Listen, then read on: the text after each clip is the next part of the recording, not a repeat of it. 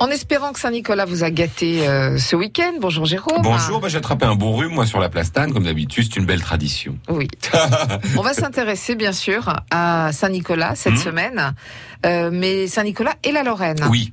Parce qu'on est, Strictement. ouais, parce qu'on est quand même un des, des pays pour le coup là euh, euh, qui a le plus euh, d'admiration et de, de comment dirais-je d'affection pour le ouais. Saint-Nicolas. Alors on peut quand même rappeler, vous savez que la ville de Nancy candidate pour que euh, la Saint-Nicolas de Nancy soit classée patrimoine mondial immatériel de l'UNESCO. Donc ils ont fait toute une série de recherches et en fait c'est rigolo parce qu'il est populaire partout quand même. hein. Par exemple dans le nord de la France, euh, un peu en Alsace.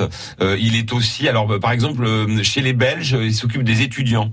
Euh, parce que euh, c'est un autre euh, miracle que je vous ai pas raconté, mais en gros, il a, c'est rigolo d'ailleurs, il est aussi sa patron des célibataires, euh, hommes, parce qu'il a aidé un gars à ne pas se marier.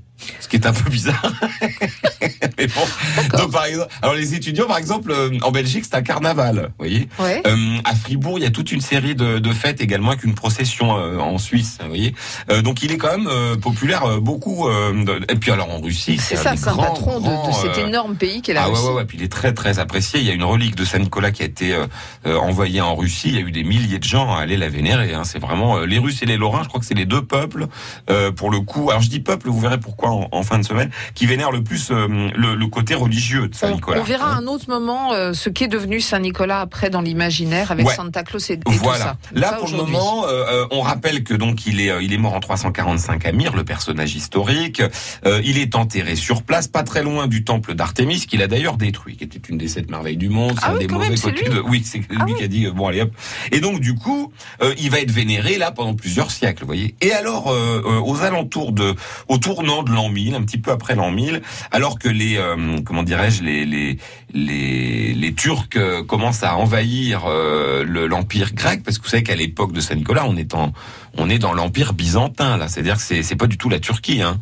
On parle plutôt grec. C'est un, un pays chrétien qui va euh, peu ou prou jusqu'en bas, même la Palestine à l'époque appartient à l'empire byzantin. Vous voyez, c'est c'est peu de temps après que les empereurs aient coupé en deux le- l'empire romain. Il y a l'empire romain de Rome, et puis l'empire romain D'Occident d'Orient.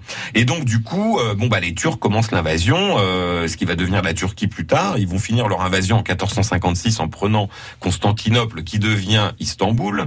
Euh, et donc bah là, là, les Italiens euh, voient le tombeau de Saint Nicolas qui est quand même vachement apprécié, se disent si les Turcs le prennent, peut-être qu'ils vont pas euh, garder le, le tombeau, ils vont peut-être le détruire. Euh, en tout cas, c'est le prétexte qu'ils donnent pour en gros voler le corps du Saint Nicolas. Donc ils prennent le corps euh, en On est en Turquie à 14, Myre. euh, 1400. Non, non, on est en, en l'an 1000. Ah, on est en l'an 1000, d'accord. Non, parce que Myre, c'est quand même vachement à l'est. hein. Donc là, les Turcs sont déjà là, si vous voulez. Puis des fois, ils avancent, ils restent euh, quelques années, ils repartent, et ça se fait pas du jour au lendemain, une conquête. hein. Et donc, du coup, euh, les, les, les Italiens l'emmènent avec eux dans une ville qui s'appelle Bari. D'ailleurs, à Bari, on célèbre le Saint-Nicolas comme chez nous, le 6 décembre. Et alors, ils le font arriver sur, c'est rigolo d'ailleurs, sur un bateau par la mer.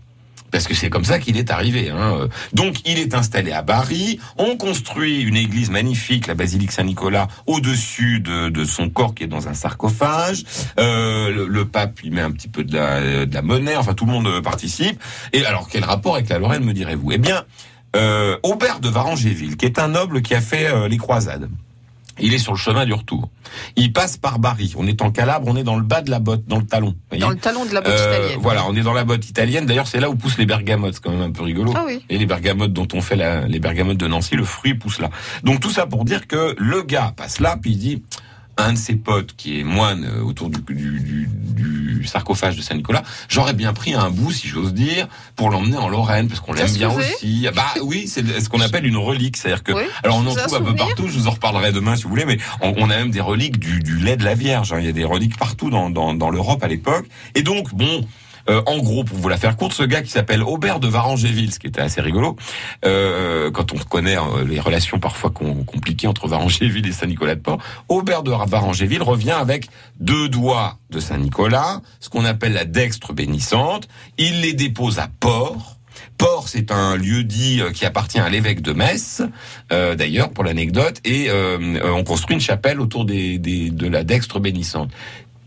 Le- le- L'endroit devient un tel lieu de pèlerinage qu'à la fin on ne dit plus Port, mais on dit Saint-Nicolas de Port. Et c'est là qu'on retrouvera demain C'est le début René II, parce que Ah. René II, oui, parce que René II passe là, et c'est lui qui va vraiment faire de Saint-Nicolas euh, le saint patron de la Lorraine. Saint-Nicolas en Lorraine. Ouais. La suite demain. Merci Jérôme. Voilà.